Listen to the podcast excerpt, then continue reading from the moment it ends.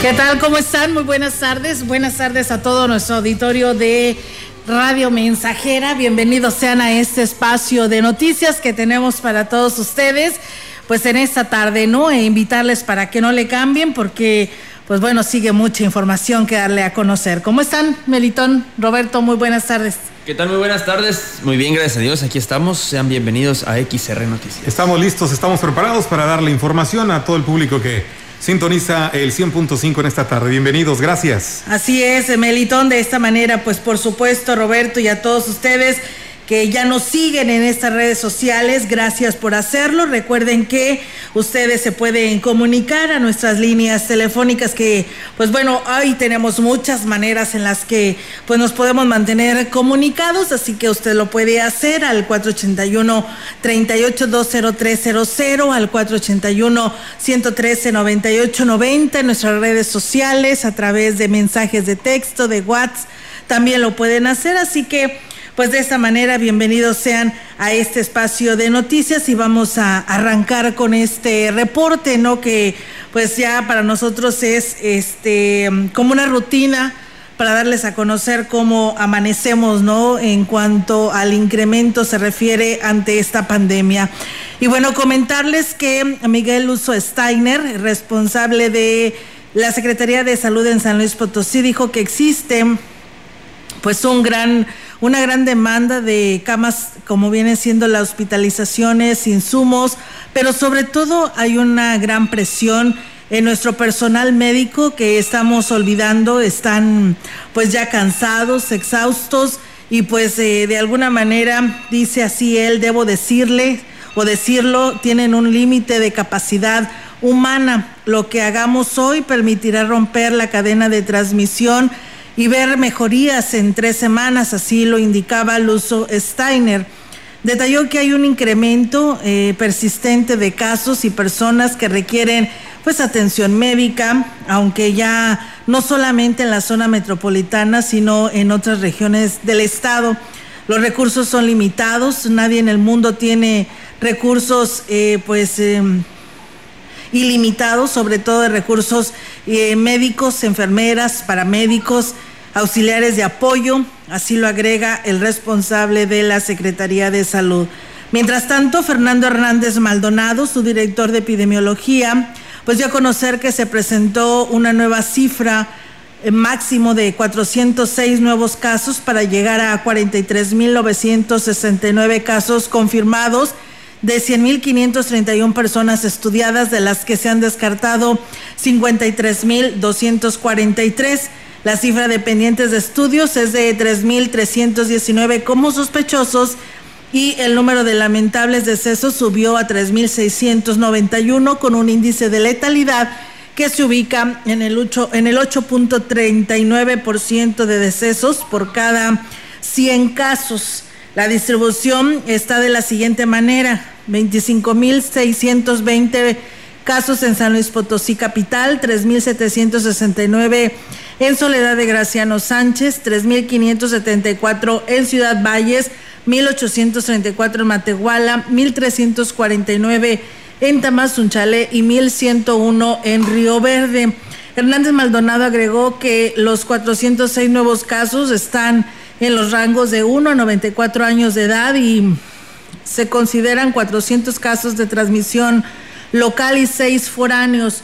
La hospitalización se encuentra en 699 personas, son 261 estables y 337 como graves y 101 intubados. Así que, pues bueno, ahí está el reporte que tenemos por parte del Comité de Seguridad en Salud en lo que se refiere a este tema de los incrementos y me gustaría compartirles a ustedes eh, los casos con los que amanecimos específicamente nuestra jurisdicción porque la verdad es digno de comentar porque ha aumentado considerablemente. Ciudad Valles reportan el incremento de 30 personas que resultaron positivas ¿no? a este reporte que nos envía el Comité de Seguridad en Salud. Así que, pues bueno, hay que seguir con estas medidas porque la verdad sí está algo elevado. Ya teníamos rato que no escuchábamos tantos de estos casos y pues hoy amanecemos con 30 casos. Es el incremento para Ciudad Valles. Hay que entender que es tiempo de no salir, de seguir resguardados, de no aflojar, de no bajar la guardia en las medidas de higiene y seguir, pues eh, las indicaciones que se nos dan, yo siento que no son indicaciones tan complicadas de llevar al pie de la letra, entonces quédense en casa, si no hay nada que salir, no, no salgan, no es tiempo de andar eh, pues en la calle con toda la familia atrás de uno, no, no, no, o sea, realmente salgan los que tienen que salir, los que están en casita más seguros están en casa y vamos a hacer que esto se siga manteniendo pues dentro de los parámetros, válgame la expresión, pues hasta cierto punto que se encuentre moderada los, los casos, ¿no? Día, día a día. Así es, Melitón, esperamos que el resto de la población así lo haga y que tome en consideración y en cuenta porque decíamos hoy por la mañana ya la mayoría de las eh, publicidad que envía el gobierno del estado es en ese sentido, ¿no? Que estamos a unos cuantos pasos de pasar a, semáforo rojo y qué quiere decir y qué significa que nos van a paralizar en todo lo, lo que tiene que ver de actividades y no lo queremos porque pues ya vivimos una primera etapa en donde nos encerraron a todos, eh, todos aquellos que padecían alguna enfermedad se tenían que quedar en casa y la verdad pues nos afectó a todos por igual, ¿no? Entonces no queremos llegar a esto y deseamos pues bueno, si en San Luis Capital amanecen con 194 casos, pues que sea San Luis Capital que se cambie a semáforo rojo, ¿no? Y que no sea igual en todos los 58 municipios según sean los casos que se hayan detectado. Lamentablemente, la Organización Mundial de la Salud te dice es todo el Estado y es todo, ¿no? Entonces, este es parejo, así que pues eh, también nos vamos sumando a ello, porque pues tan solo con decir que ahora son 30, pues la verdad que va en aumento, aunque dice eh, los expertos en la materia que pues es el resultado del fin de año. Muy bien, pues ahí está eso para el análisis, para la conciencia de muchos que realmente este, pues están tomando las medidas, ojalá y lo sigan haciendo de manera consciente y los que no lo hagan, bueno, pues eh, de repente es válido voltear hacia los lados, ¿no, Roberto? Y, decir, bueno, si a mí no me ha afectado la enfermedad, no quiero que me pase ni, ni a mí ni a mis seres queridos, pues bueno, vamos a seguirnos protegiendo, ¿no? Así es, la verdad que debemos de tomar como ejemplo todo lo que está sucediendo en San Luis Capital y en los demás estados, porque al final de cuentas, este, en esta última actualización del semáforo, epidemiológico fueron nueve estados los que regresaron a, semáforo rojo. Semáforo rojo. había dos estados únicamente que estaban en color verde y uno de ellos regresó a color amarillo. Entonces estamos viviendo una segunda ola epidémica bastante fuerte y pues al parecer viene mucho más fuerte que la primera. Bueno, pues vamos a continuar. Digo, no queremos alarmar, simplemente ser, eh, llegar a mover conciencias y y actuar eh, precautoria y prevenir, eh, ahora sí, prevenir eh, pues este, e, esta enfermedad que no queremos que se vuelva a salir de control. Vamos a más información en otros temas. El Ayuntamiento de Tamazopa anunció que a partir de este martes y hasta el día 31 de enero sus oficinas permanecerán cerradas, atendiendo solo las áreas de servicios básicos y auxilio. Gloria Yadira Méndez Ramírez, secretaria del ayuntamiento, informó que esta es una de las medidas implementadas en el operativo de Tamazopo Seguro. Y en atención a lo que se indica por parte del Comité Estatal de Protección en Salud los incrementos de contagios del COVID, inclusive también dentro de los empleados de, la presidencia. Se tomó la decisión por acuerdo de cerrar a partir de mañana, 19 de enero, hasta el 31, cerrar las instalaciones del ayuntamiento el servicio al público. Sin embargo, los servicios básicos como la recolección de basura, alumbrado, todos van a seguir funcionando con la finalidad de prevenir, como lo repito, los, el número de contagios. En más información, el, epidemiólogo y responsable de la Coordinación de Salud Pública del Instituto Mexicano del Seguro Social, Efraín Luna Barrios, informó que el pasado viernes se concluyó la aplicación de 9.750 dosis de vacuna contra el COVID-19 a personal de la Secretaría de Salud y del Instituto Mexicano del Seguro Social. Agregó que aún falta personal por cubrir. Por lo pronto no se baja la guardia y los trabajadores deberán continuar tomando las medidas sanitarias correspondientes hasta no aplicarse la segunda dosis. Sí es importante cubrir el doble esquema, ¿no? Es la primera dosis y a los 21 días la segunda dosis, posteriormente 7 días de la segunda dosis, tenemos un, un 95% de efectividad sobre la inmunidad que puede generar el biológico. En esta etapa no podemos confiarnos aún, todavía tenemos que seguir utilizando las medidas de seguridad, el equipo de protección personal, todos aquellos recursos necesarios para evitar el contagio entre el personal de salud. Todavía no podemos decir que están completamente inmunizados hasta obtener la segunda dosis. Pues Efraín Luna Barrios dijo que según el Plan Nacional de Vacunación, la siguiente etapa se contempla a adultos mayores y personas con enfermedades degenerativas pero por lo pronto deberán seguir tomando medidas preventivas para evitar los contagios. los requisitos que tienen que cumplir prácticamente es, ya sea que por algunas instancias de salud, ya sea el sector público, pues bueno, que es quien va a dirigir esta situación, en este caso la doctora María Guadalupe Garrido Rojano, quien está dirigiendo y coordinando las actividades de vacunación a nivel Estado, pues nos estará emitiendo las recomendaciones y sobre todo las fases en las que vamos a entrar para la aplicación del biológico al resto de la sociedad.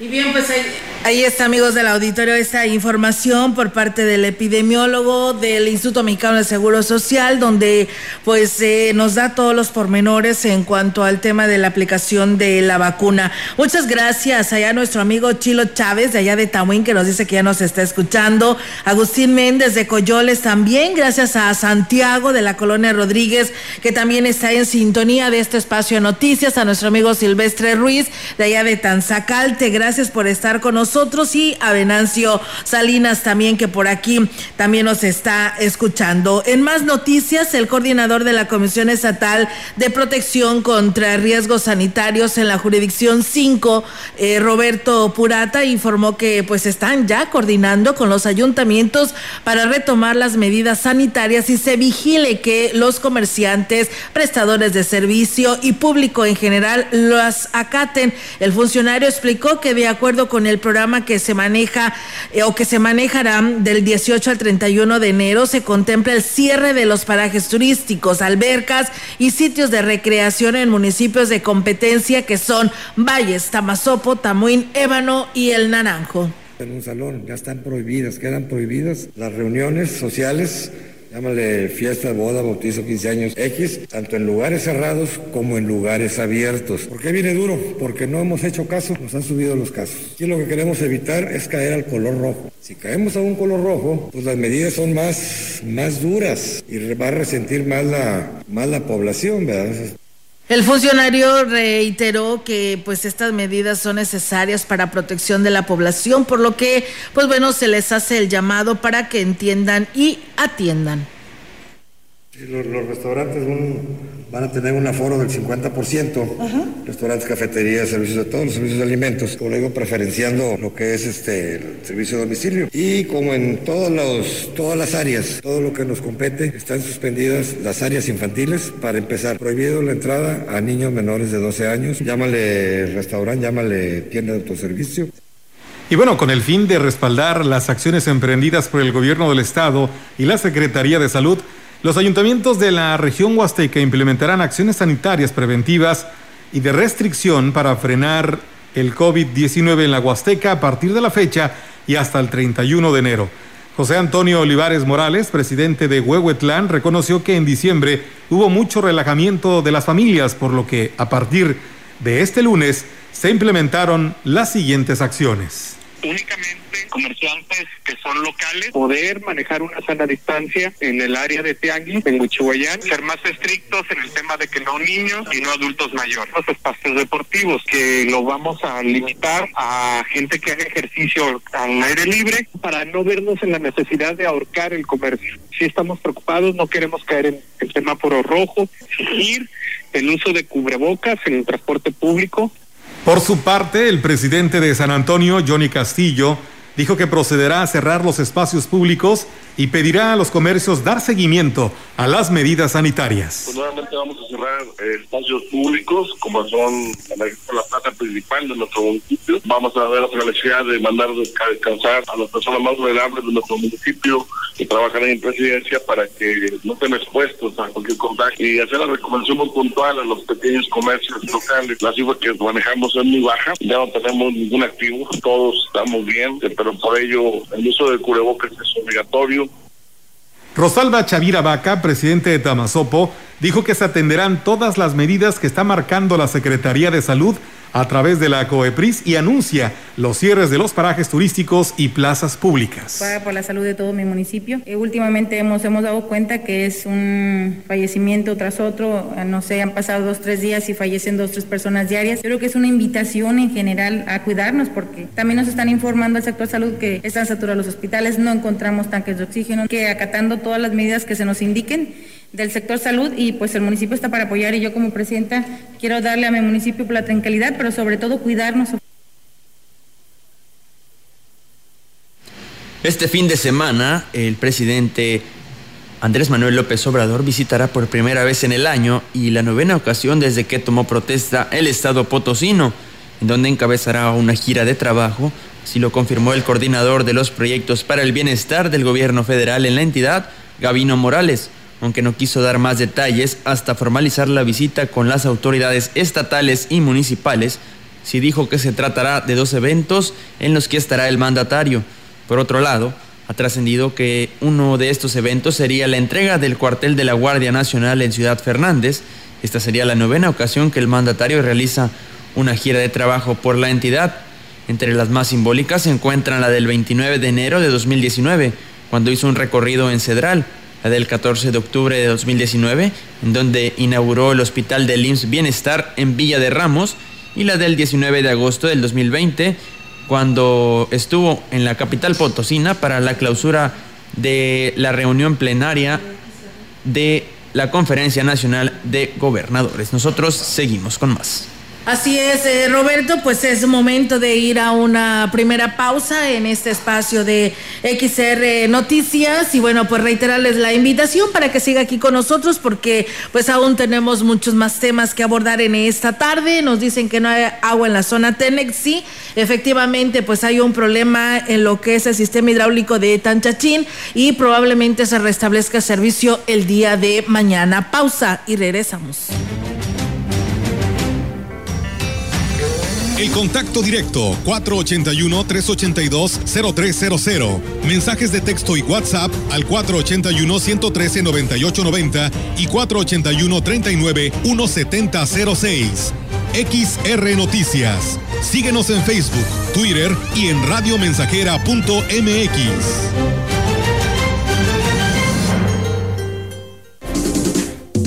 Radio Mensajera. Ya llegamos para quedarnos. La mejor estación de la región desde 1967.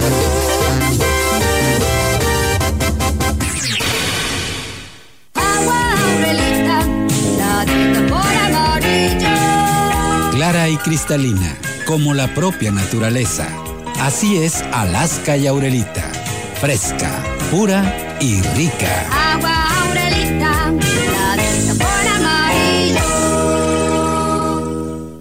Productor acuícola, la SADER y el SENACICA, por medio del Comité de Sanidad e Inocuidad Acuícola y Pesquera de San Luis Potosí, AC, te ofrecen asistencia técnica gratuita para que mejores la producción de peces. Te invitamos a que solicites apoyo técnico al teléfono 481-38-20178 o en la página www.osiap.org.mx. En San Luis Potosí, cuidamos de tu producción acuícola y pesquera. Senacica Agricultura. Este programa es público ajeno a cualquier partido político.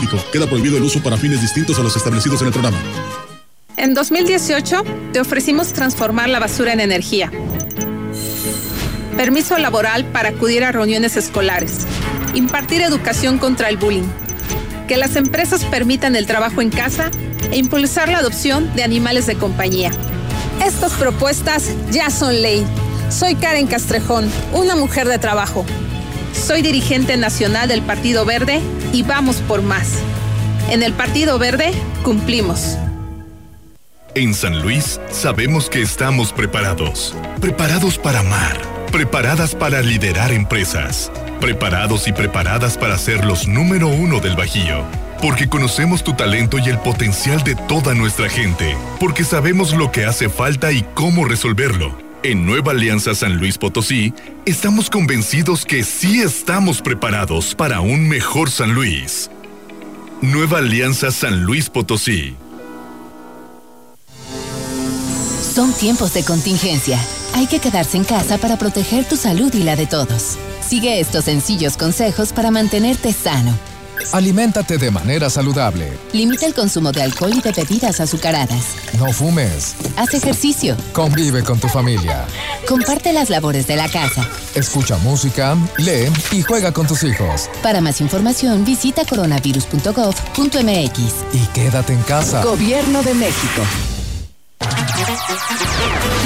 Más de medio siglo contigo. Somos XH, XH, XR, XR, XR, XH, XR, Radio Mensajera, 100.5 de FM, de FM, de FM, de FM.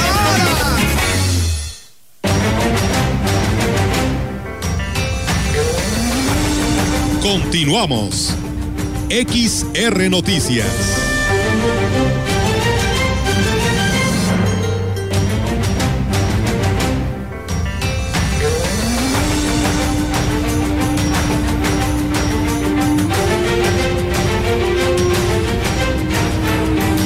Bien, pues muchas gracias a todos ustedes. Nos dicen que si a qué horas pasa el sorteo de la Lotería Nacional. Tenemos entendido que a las 8, a las 8, ¿verdad, Melito? A las 8 de la noche para aquellas personas que nos preguntan. Y bueno, pues nos piden saludos para Kevin, Joel Muñoz Rangel y Juan Carlos Muñoz Rangel, que están eh, precisamente pues escuchando e inclusive eh, los niños haciendo tarea. Pues bueno, muchas gracias. Eh, nos dice no hay agua en el ejido La Toconala, les avisé eh, a la DAPAS, que les avisemos a la DAPAS porque no ha habido respuesta por parte de la autoridad. Yo no sé, Toconala pertenece a la zona indígena y que de esta manera se esté viendo afectada por la situación que vive en estos momentos el sistema hidráulico de Tanchachín. Es por ello que tal vez se ven reflejados en la falta del vital líquido. Aquí nos piden eh, del azulejo, dice, eh, pues no ha pasado el camión recolector de la basura. Eh, hacen el llamado urgente a la autoridad municipal porque la verdad dice que hay mucha basura, dice ya que, pues bueno, los comités de obras y los jueces, o el juez no ha hecho nada al respecto y pues ellos ahora se comunican a ese medio de comunicación para ver si les pueden dar una respuesta por medio de este espacio de noticias. Y bueno, pues ahí está el llamado. Muchas gracias a todos ustedes quienes se comunican. Gracias a Gerardo Jesús eh, Abasolo Hernández, dice que nos saluda desde Tanchahuil, San Antonio, y a todos que laboran en el estudio. Muchas gracias, Gerardo. Gracias a nuestra amiga Marisa Rodríguez, Concho Cuellar, que nos saluda desde León, Guanajuato, Carmen Martínez, gracias, prima, por escucharnos. Hilda Mar Martínez, buenas tardes, Olga Melitón y Roberto, que tengan excelente tarde. Estamos al 100 con la radio mensajera, escuchando las noticias. Gracias a Hilda Mar y a todos ustedes que se suman a este espacio de noticias. Vamos a continuar con más información. Son las 13 horas 28 minutos. Los municipios de la Huasteca Norte que han sido deforestados por muchos años son los que presentan mayores problemas de estiaje, lo que está afectando al sector ganadero, manifestó el representante del gremio en la región, Manuel Valdés Galicia, quien externó que entre los que presentan un problema más marcado están Valles, Tamuín, Ébano, Tanquián y San Vicente, donde incluso el año pasado la pérdida de ganado fue incuantificable y existe el temor de que en este 2021 se presente una situación similar. Refirió que por lo anterior es urgente que se ponga en marcha un real proyecto de reforestación en esta zona unos bancos de forraje y los bancos de forraje pues a veces lo hacen que siembra mucho sorgo entonces pues el rastrojo de sorgo sirve no pero realmente mucha proteína no trae entonces hay que hay que suplementarlo con, con los minerales pero pueden ser bancos de forraje hasta de la misma caña sembrar ahí una hectárea de caña y, y con eso pueden sobrellevarse al, al, ganado no o sea de pedido para que se mantenga. Parte de los, de los productores pues decidia no y otra parte pues por el recurso Indicó que el mayor interesado de enfrentar este fenómeno natural debe ser el productor para evitar grandes pérdidas. Por esta razón, además del apoyo del gobierno, deben establecer sus propias medidas preventivas. Tenemos más información. Será el próximo 18 de febrero cuando se lleve a cabo en Ciudad Valles el tercer Expo Foro Profesiográfico, pero en esta ocasión será de modalidad virtual, donde los jóvenes próximos a egresar del nivel, del nivel medio superior puedan interactuar con más de 25 universidades en las diversas salas de Google Meet, preguntar sus dudas y conocer las diferentes ofertas educativas. Lo anterior lo informó Andrés Vázquez, director de atención a la juventud, quien dijo que además podrán escuchar las conferencias magistrales en temas de motivación en proyecto de vida, lo que los ayudará a elegir de manera correcta lo que quieren para su futuro en materia profesional. Pero igual vamos a tener la participación de más de 25 universidades a nivel este, nacional. Eh, pues vamos a tener también conferencias magistrales. Ya tenemos universidades este, confirmadas. Está prevista para el 18 de febrero. Eh, ahorita lo que estábamos es con eh, la organización de las universidades este, cuántas salas en Google Meet se van a habilitar para poder este, tener la captación de los alumnos en cada una de las salas indicó que la oferta educativa será de universidades nacionales, las que se encuentran en el estado. La intención es que los jóvenes conozcan cuál es la mejor carrera a la que puedan ingresar.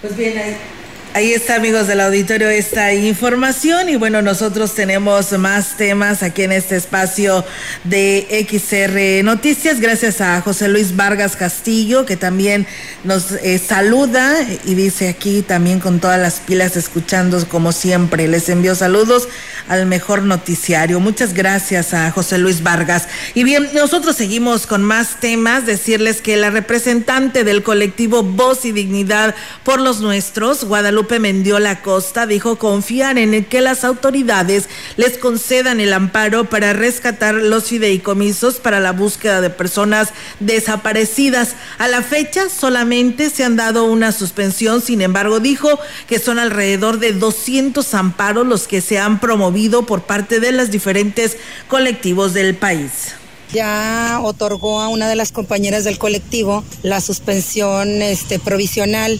Entonces, esta semana tienen la cita, eh, la audiencia, para ver si ya se le otorga la definitiva. Con el criterio que hay del primer juez, yo creo que se va a ir todo esto en cascada en favor de las víctimas del colectivo.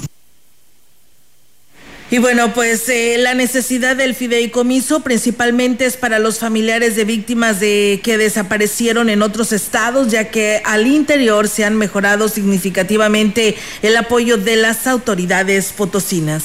Sí, está muy tremendo porque sí hay búsquedas a nivel federal o tienes que acudir a las audiencias penales para poder seguir logrando esa sentencia, porque todavía hay muchos detenidos que están en ceferesos que hay que seguir un proceso penal. Por ejemplo, que te vayas al penal de Nayarit o que te vayas a México, a, a los hayan trasladado al Moloya. Pues bien, amigos del auditorio, con esta información es momento de ir a una pausa más y regresamos. El contacto directo 481-382-0300. Mensajes de texto y WhatsApp al 481-113-9890 y 481-39-1706. XR Noticias. Síguenos en Facebook, Twitter y en radiomensajera.mx.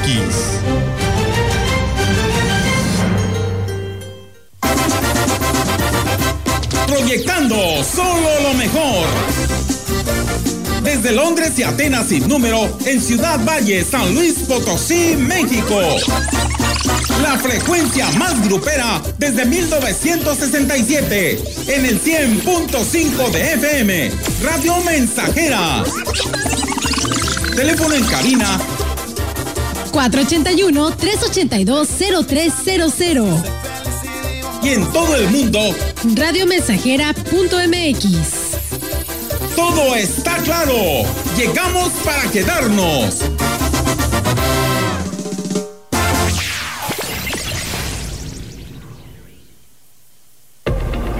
Lavarte las manos se agradece. Porque lo haces varias veces al día.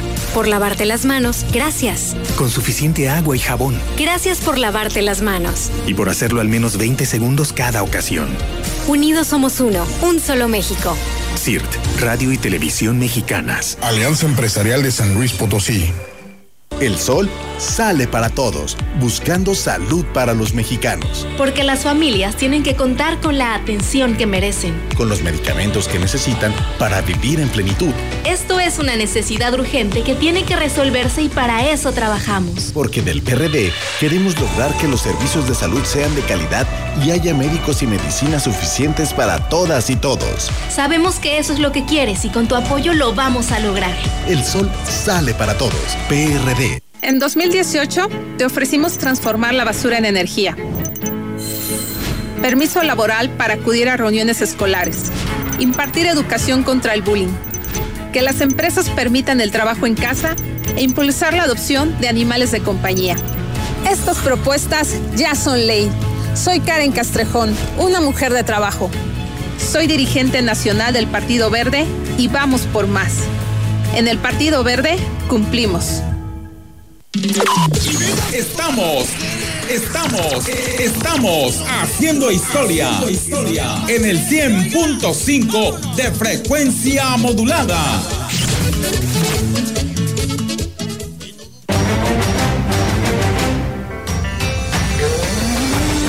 Continuamos.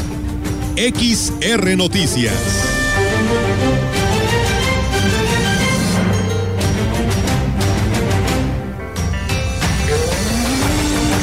La información en directo. XR Noticias. Así es, amigos del auditorio, pues tenemos ya en directo ahora la participación de nuestra compañera Yolanda Guevara con su reporte a esta hora de la tarde. Yolanda, te escuchamos. Buenas tardes. Buenas tardes, Olga. Te comento que las citas para realizar trámites en el módulo fijo del Instituto Nacional Electoral en Valles están saturadas, situación que se presenta al acercarse la fecha de cierre el próximo 10 eh, de febrero de afiliación y reafiliación previo al proceso electoral del mes de junio de este año. Yesenia Guadalupe Domínguez Sánchez, Santiago, vocal de Registro Federal de Electores del Distrito 04, informó que donde todavía hay citas eh, disponibles para hacer el trámite es en el módulo eh, semifijo ubicado en, en, estos momentos en la Biblioteca Pública del municipio de Tamuín, a donde se puede acudir sin previa cita. Agregó que en ambos módulos establecen las medidas sanitarias que corresponden por la pandemia del COVID-19 Informó también que para el día de la elección se autorizó que las credenciales con terminación 19 y 20 serán válidas, además de que podrán también ser utilizadas como identificación oficial este año para hacer pues trámites ante dependencias de gobierno e instituciones de eh, crediticias a través de un convenio que celebraron con el INE y bueno en ese sentido quienes están pues más pendientes de realizar el trámite y que no lo no han hecho y lo deben hacer todavía en estos últimos días son los jóvenes que bueno solicitan por primera vez su registro al ante el INE para hacer para obtener pues su credencial para votar. Hola, mi reporte, buenas tardes. Buenas tardes, Yolanda. Pues bueno, ahí está el llamado, ¿no? Eh, me imagino que estas saturaciones de que pues muchas de estas personas pues ya se les venció y pues como clásico mexicano, ¿no? Lo llegamos a dejar hasta el fin de, del tiempo y pues bueno, ya está por concluir. Nos dices que el 10 de febrero, ¿verdad? Cierra esta fecha. Así es, Olga, y bueno, como te decía, en, en lo que es el módulo fijo de Valles ya no hay citas, pudiera abrirse en algún momento eh, eh, pues al, de alguna persona que no pues eh, acudiera a su cita pero bueno está ya saturado.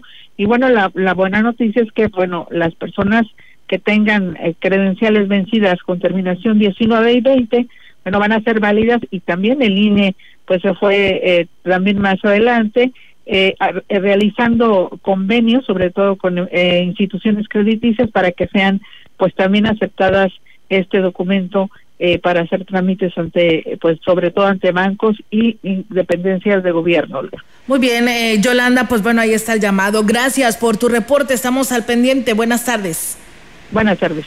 Buenas tardes. Pues bueno, ahí está la participación de nuestra compañera Yolanda Guevara con esta información que nos comparte al respecto. Ya estamos investigando a ver qué nos dice la delegada de eh, bienestar aquí en Ciudad Valles, porque nos preguntan, dice ustedes, sabrán cómo se hará el pago de las personas de 60 y más que tienen la tarjeta vencida. Dice, hemos estado llamando allá a la coordinación, pero no ha habido respuesta. Pues bueno, ahí está el llamado y esperamos que pues pronto nos atiendan y podamos darle respuesta a las personas que nos llaman. Eh, nos hablaban de Tampacán para preguntarnos el número de teléfono para poder realizar un trámite de pasaporte en relaciones exteriores Recuerde que lo puede hacer hablando al 880 10 773 para aquellas personas que quieran realizar alguna cita, que es, por supuesto, donde le responderán en San Luis Capital. El proceso electoral en San Luis Potosí tendrá un presupuesto de 117 millones de pesos, informó Graciela Díaz, integrante del Consejo Estatal Electoral, quien dijo que este recurso se distribuirá entre 12 partidos políticos. Agregó que estas aportaciones que se obtienen de una fórmula que prevén los organismos electorales son para garantizar que la contienda sea equitativa y que el recurso sea la de procedencia lícita y fiscalizable. 12 partidos políticos contendiendo, que se van a agrupar en coaliciones, en alianzas o que van a participar de manera individual, más las candidaturas independientes que logran registro. Luego, esa gran bolsa de gasto ordinario se divide en 70% y 30%. El 30% se distribuye de manera igualitaria y luego el 70% se distribuye proporcional al porcentaje de votación que hubieran obtenido en el proceso electoral anterior. Pues bien, ahí está, amigos del auditorio, esta información que nos comparte la consejera del CEPAC en el estado con respecto, pues, a estas cantidades, ¿no? Que se estarán eh, considerando para los partidos políticos en este proceso electoral del 2021. Pausa y regresamos con más. El contacto directo 481-382-0300. Mensajes de texto y WhatsApp al 481-113-9890 y 481-39-1706. XR Noticias. Síguenos en Facebook, Twitter y en radiomensajera.mx.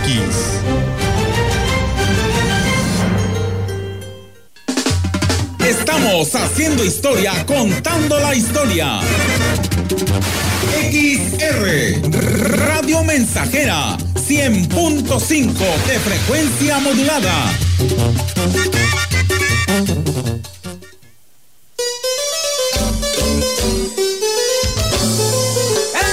Ya tenemos grupos para amenizar sus fiestas este año. El 2021 viene con todo. Reponemos energía y proyección. Porque Proyecciones RM es el mejor escaparate musical. Los mejores grupos son los únicos que se proyectan en Radio Mensajera. No te quedes fuera porque te olvidan. Porque la música en vivo es la mejor proyección y la tenemos aquí. Proyecciones RM 2021.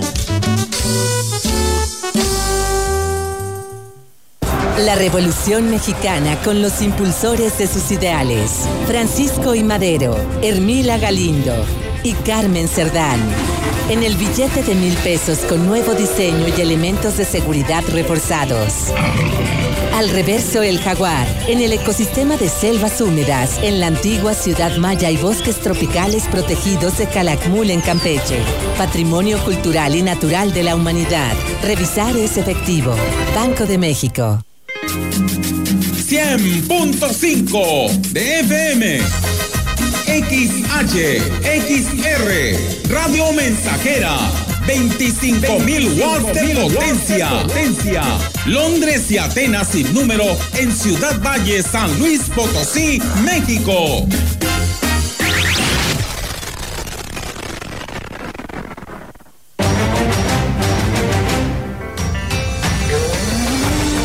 Continuamos. XR Noticias.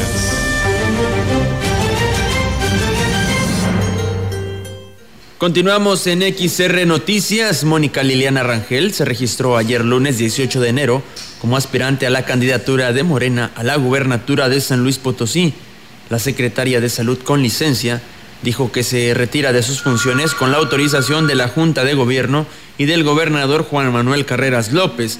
La funcionaria añadió que como una posibilidad de experiencia y crecimiento personal, espera encontrar en el movimiento de regeneración nacional la posibilidad de participar y dar a conocer el proyecto que podría representar en caso de ser beneficiada con la candidatura puedo, tengo la capacidad, tengo la habilidad, tengo la experiencia y además abren las puertas, pues yo creo que hay que aprovechar este espacio para poder demostrar que las mujeres podemos y podemos bien. Entonces, por eso es que, que se da esta situación. Además, es un movimiento en donde se está buscando una transformación con la cual pues yo he estado trabajando en la parte de salud y comulgo mucho con muchos de los principios que se han establecido, como por ejemplo la gratuidad. Mónica Liliana Rangel dijo no tener no temer a las críticas que se han hecho en torno a su labor al frente de la Secretaría de Salud pues las instancias correspondientes están realizando las auditorías necesarias. No puedes tomártelo personal. Debes de reflexionar en lo personal para mejorar muchas de las cosas que vas llevando a cabo como funcionaria, pero como funcionaria tienes que, abrir los oídos, los ojos y empezar a hacer y a, escuchar y a resolver y a acomodar y a ordenar y a final de cuentas a responder a todas esas críticas que se hacen. Que no todas son válidas, ¿eh? ni tampoco todas son ciertas, pero a final de cuentas, bueno o malo, sirve para crecer, para fortalecerte en la institución y también como persona.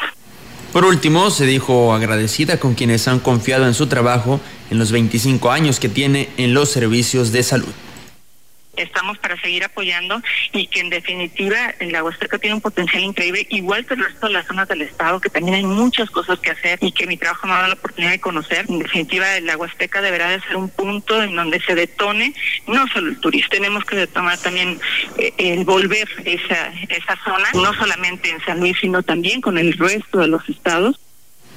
Asimismo, como ya lo habíamos comentado, ayer por la mañana Luz María Lastras Martínez se registró para participar a la candidatura a la gubernatura por Morena.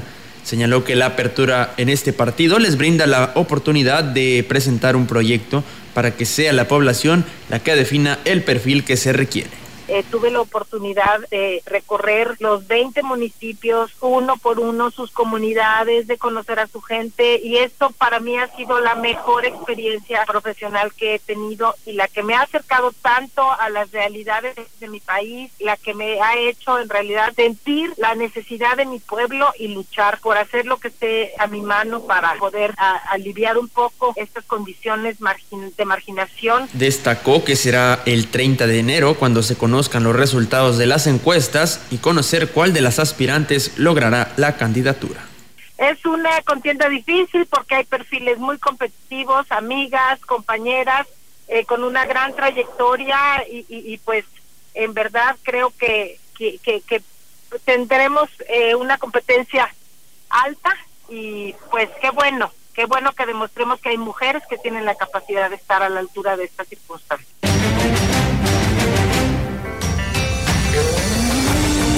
La información en directo. XR Noticias. Así es, amigos del auditorio, y pues nos vamos ahora con la participación de nuestra compañera Ofelia Trejo. Ofelia, te escuchamos. Buenas tardes. Hola, Olga, ¿cómo estás? Muy buenas tardes. Buenas tardes al auditorio. Comentarte que la jurisdicción sanitaria número 7 llevó a cabo el arranque de la semana de saneamiento en el municipio de San Antonio estas acciones se van a realizar, Olga, en los municipios, en los nueve municipios que corresponden a esta jurisdicción. En el caso de San Antonio, el ayuntamiento que encabeza Johnny Castillo, eh, pues se van a implementar una serie de acciones encaminadas a combatir el dengue.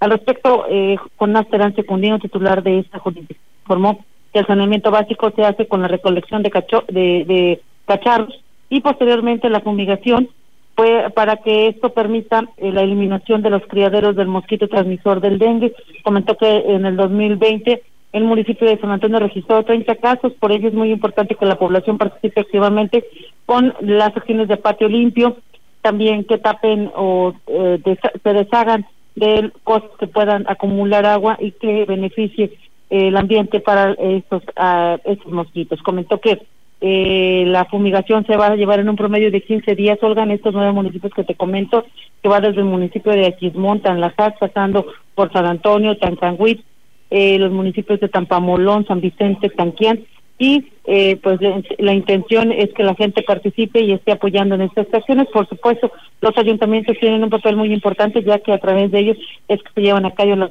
se llevan a cabo las campañas de recolección de basura y toda la limpieza de los patios en estos municipios que te comento. Por lo pronto el llamado ahí está, Olga, por parte de la Secretaría de Salud, aunado a las medidas que están implementando los ayuntamientos para disminuir el riesgo de transmisión también del problema del COVID. Un reporte. Bien, Ofelia, pues muchísimas gracias. Esperemos ahora sí que la ciudadanía participe, ¿no? Para que este tipo de casos, pues bueno, realmente vayan a vayan a la baja, eh, porque hay que recordar, pues bueno, ya nos decías, ¿no? Los casos que hubo el año pasado ahí en San Antonio y por ello es que se deben de coordinar. Muchas gracias, Ofelia, por esta información. Hasta otro espacio, Olga. Muy buenas tardes. Muy buenas tardes. Si bien nosotros seguimos con más temas. Con información de gobierno del Estado, creada con el objetivo de vincular a los egresados de instituciones de alto nivel en el país o el extranjero en el sector académico, empresarial y gubernamental, la Bolsa de Trabajo del Consejo Potosino de Ciencia y Tecnología se encuentra disponible para los interesados. Puedan insertarse en el ámbito laboral demostrando sus conocimientos y preparación. Eso lo informó la directora general Rosalba Medina Rivera. Ella destacó que para el COPOSIT es muy importante esta estrategia de vinculación de los egresados, ya que significa una herramienta para que desde diferentes frentes se puedan generar acciones que tengan impacto en el desarrollo de la entidad. La bolsa de trabajo está enfocada a egresados que cuenten con una especialidad, maestría o doctorado en diferentes áreas del conocimiento, además de que pueden acceder empresas, instituciones o dependencias de gobierno de San Luis Potosí que busquen contratar a personas altamente calificadas. Aquí tenemos más información de gobierno del estado. En San Luis le metimos 38 mil millones de pesos a un paquetón de infraestructura crucial para seguir creciendo como ya crecemos. La Valle está más un chale de 92 kilómetros, iba a ser de dos carriles, pero ahora va a ser de cuatro para poder rebasar a gusto. Haremos cuatro horas de San Luis a Tamas. La Huasteca tendrá un mejor transporte de mercancías personal y desde luego turistas, porque el turismo huasteco crece tres veces más que el promedio nacional y va más rápido que Mérida y Cabo San Lucas. La Valle está más un chale refuerza el nuevo aeropuerto de Tamuín, o sea que viene mucha, mucha lana para la Huasteca. Y también el turismo, pero de negocios, nos llevó a triplicar en cinco años la capacidad del aeropuerto Ponciano Arriaga. Creció más rápido que los aeropuertos de Monterrey, Guadalajara y Ciudad de México. Ahora podemos recibir un millón doscientos mil pasajeros al año. También estamos dando mantenimiento a la 57 completita. Y disculpen las molestias, pero es que la 57 es la carretera más transitada del país, el gran enlace con el Gabacho. Por ella pasan 180 mil toneladas diarias de mercancías. El circuito metropolitano conecta con Guadalajara, Zacatecas, Saltillo, Tampico, San Felipe, Querétaro y forma parte de rutas que conectan al Golfo con el Pacífico. Este circuito también intercomunica nuestras zonas industriales y nos enlaza con el Bajío. Cosa buenísima porque el 84% del Producto Interno Bruto potosino se genera en la zona metropolitana, pero con tanto movimiento. Ahora tenemos que destapar cuellos de botella y los 360 mil autos que circulan en la capital tienen cada vez más opciones para no saturar el distribuidor Juárez. Por eso se han construido puentes como el de Pemex o el de Industrias y Periférico. El propio distribuidor tiene dos brazos nuevos, ya se construye el carril preferente mixto, Red Metro y la prolongación Juárez como vía alterna para una cuarta parte de los 106 mil autos diarios que hoy saturan la 57 en su camino a más de 600 empresas en la zona industrial. Es eso, armamos un paquetón de movilidad, una maquinota para chambear y prosperar. ¡Arre banda!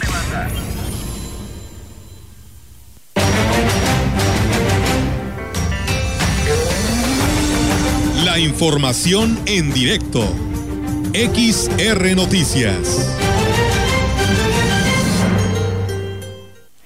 Y bien, pues tenemos ahora la participación de nuestra compañera Angélica Carrizales. Le deseamos, hoy por la mañana hubo visita aquí en nuestra región y así será durante todo este tiempo, ¿no? De que vengan los amarres y luego las campañas políticas para el proceso que viviremos el próximo 6 de junio. Y bueno, pues hoy hubo visitas y nuestra compañera Angélica pues estuvo atendiendo a uno de ellos. Platícanos, Angélica, ¿cómo te fue? Muy buenas tardes.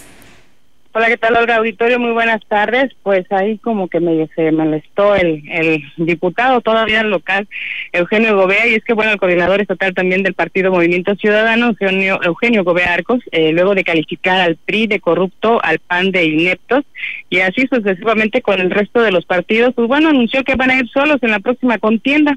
Dijo que aún no se definen las candidaturas, sin embargo, pues bueno, dio a conocer que él va en la primera posición plurinominal para la diputación local, lo que le permitirá ocupar la curul eh, por quinta ocasión, Olga, ya sería la quinta ocasión que estaría en esta, en esta, en el, Congreso del Estado. Y bueno, cuestionarle sobre este punto, pues te molesta un poquito, pero vamos a escuchar aquí las palabras de Eugenio Gobea Arcos. Estoy registrado para contender por la Diputación Local y en este siguiente proceso puedo seguir de candidato a, de mayoría y también de candidato a la, por la vía plurinominal, porque es una decisión que tengo la posibilidad de... Esa es una opinión tuya, no es una, no es una, no es una pregunta. Entonces, pues no merece respuesta.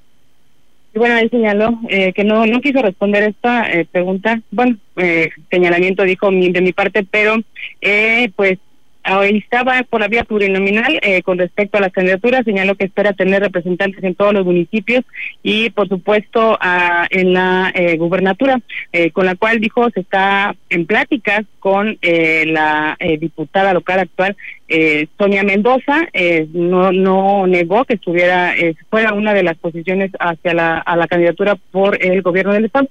Pero bueno, pues al señalarle también el hecho de que hasta los acababa de calificar de ineptos, pues sí era contradictorio el hecho de que fuera a postular a una panista como representante del Partido Movimiento Ciudadano, lo cual también se eh, varió un poco la pregunta, pero eh, dijo que pues no ahora sí que no se descarta eh, a Sonia Mendoza como representante del Partido Movimiento Ciudadano por la gubernatura. Y el resto de los municipios dijo que todavía se está eh, haciendo la evaluación de los perfiles a los cuales se vaya a poner en cada una de las posiciones para poder obtener la mayor cantidad de votos posibles y así pueda él ocupar esta curul ahí en el Congreso del Estado. Nuevamente en eh, por parte de Eugenio Gobea. Es mi reporte, Olga. Buenas tardes. Buenas tardes, Angélica. Pues bueno, vaya, que llama la atención la quinta vez, ¿no? No hay quinto malo, como dicen por ahí, para buscar esa candidatura, pero va en la pluri, va fácil, ¿no? Eh, según los votos que llegue a obtener, pues es como puede obtener precisamente su posición. Me imagino que va en primer lugar, ¿no? De la lista. Por supuesto, como coordinador estatal del Partido Movimiento Ciudadano, él se registró como en el primer lugar de la plurinominal, así es que así sean los mismos votos que obtenga, pues bueno, sí, sí será bastante seguro que quede otra vez como diputado. Otros tres años. Otros tres años. Y fíjate, llama la atención, escuchaba a Saúl Romero, de allá gerente de Radio Reina, que será también candidato de Movimiento Ciudadano. Pues bueno, al menos incursiona, ¿no? Algunos medios de comunicación ya como candidatos a la Diputación Angélica. Así es, Olga, dijo, bien lo señaló el, diputado Gobea eh, Arcos, eh, que cualquiera puede ser, así como cualquiera puede ser eh, periodista, también cualquiera puede ser diputado, pero bueno, pues él, él, se registra primero que nadie, ¿verdad? Así es, por supuesto, va encabezando esa lista. Pues bueno, estaremos muy al pendiente, Angélica, ya sabrá el auditorio de este partido político de Movimiento Ciudadano si le da el voto de confianza o no, nuevamente por, por un quinto año más, no tres años en el Congreso del Estado si eh, ocupa pues la primera fila, lo más seguro es que vaya directito nuevamente a, la nueva legislatura. Muchas gracias, Angélica. Estamos al pendiente y muy buenas tardes. Buenas tardes, Olga. Buenas tardes. Pues bueno, ahí está la participación de nuestra compañera Angélica Carrizales. Y bueno, también anduvo de visita Paloma Rachel Aguilar Correa ella es precandidata de Morena a la gubernatura en el estado, quien señalaba en diversos medios como la favorita del presidente de la República, Andrés Manuel López Obrador. Inició su labor de proselitismo aquí en Ciudad Valles, acompañada de personajes de la vida pública como J. Guadalupe Contreras Pérez, presidente de Valles, interino además, los regidores Melisa del Cueto Redondo y Marco Antonio Conde, Consuelo Carmona, diputada local por el uno, por el primer distrito y algunos otros.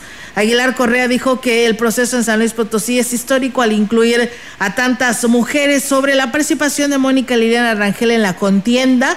Indicó que los estatutos del partido que respeta irrestrictamente permiten la inclusión de figuras externas. Sin embargo, agregó de manera ambigua que el pueblo sabe quién es quién sin descalificar abiertamente a la hora exsecretaria de Salud pero dice para la precandidatura o la precandidata solo hay dos opciones en la elección de este año. Escuchemos.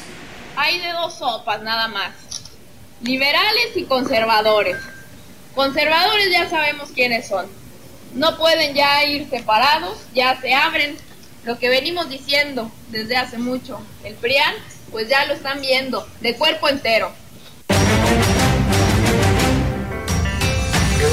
En contexto la voz y la visión de Radio Mensajera dentro de la noticia.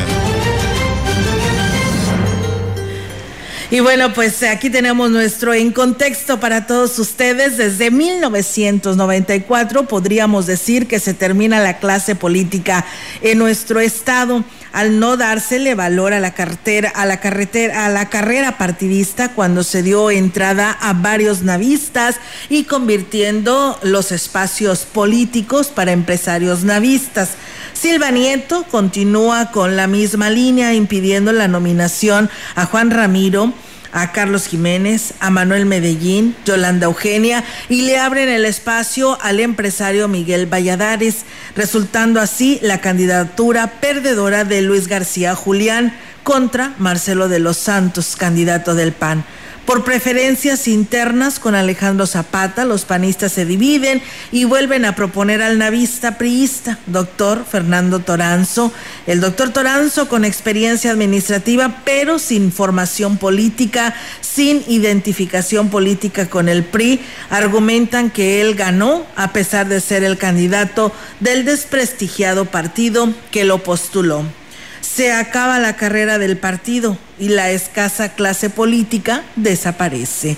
El desprestigio de Enrique Peña Nieto por la Casa Blanca y varios actos de corrupción le quitaron posibilidades al presidente de imponer su candidato ante el capricho del intransigente gobernador que expuso que con el único que garantizaba paz en el Estado y el triunfo para el PRI, era con Juan Manuel Carreras, dejando otra vez en el camino a los cuadros políticos priistas que estaban mejor posicionados. Gana Juan Manuel Carreras y se distingue por ser un hombre de excelentes modales, pero sin compromisos con el partido. Su interés es no pelearse con nadie. Esto elimina al PRI, que a nivel estatal lo maneja un ejemplar subordinado, sin capacidad de convocatoria, sin objetivo ni tareas realizadas, sin la formación de nuevos cuadros políticos, lo cual le facilita la alianza incomprensible con el PAN, PRD y Conciencia Popular. Un acto en el que le daría vergüenza a cualquier priista que tenga más de 15 años de militancia. Ahora esa falta de cuadros políticos que ahora dicen cualquiera puede ser desde el Millis, Teresa Carrizales o Ricardo Gallardo. Sin embargo, nos quedan varias posibilidades. Buscar a los mejores hombres y mujeres que sean valientes, inteligentes, honestos y de esta manera formar la próxima legislatura, recordando que el Congreso quita y gobernador. Defender primero el Estado ante la Federación. No se puede pelear contra todos y menos si va a haber cuando menos siete candidatos a gobernador. La alianza debe de ser entre potosinos, no entre partidos. El candidato independiente tiene pocas posibilidades de ganar. Sin embargo, tendría muchas posibilidades de intentar fortalecer una alianza entre los potosinos sumándose al candidato más fuerte y exigiendo diputaciones de personas honorables. Esto mismo aplica a los ayuntamientos locales. Aquí les dejamos el tema de conversación y análisis. Usted tiene la última palabra.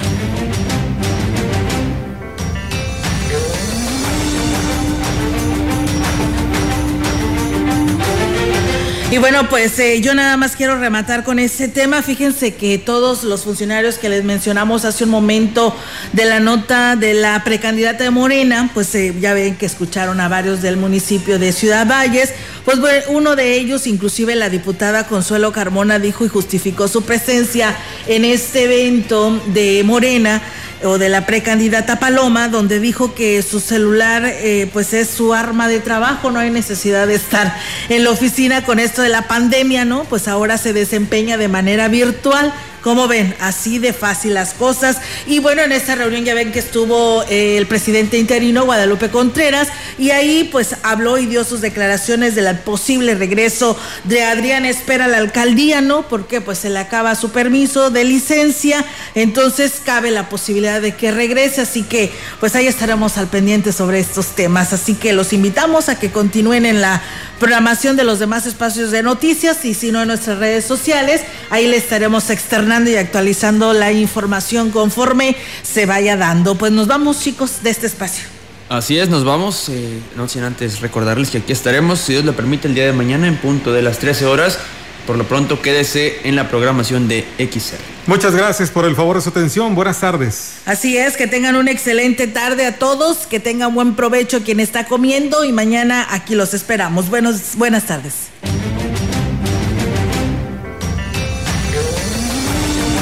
Central de Información y Radio Mensajera presentaron XR Noticias. La veracidad en la noticia y la crítica. De lunes a sábado, 2021. Todos los derechos reservados. XR, Radio Mensajera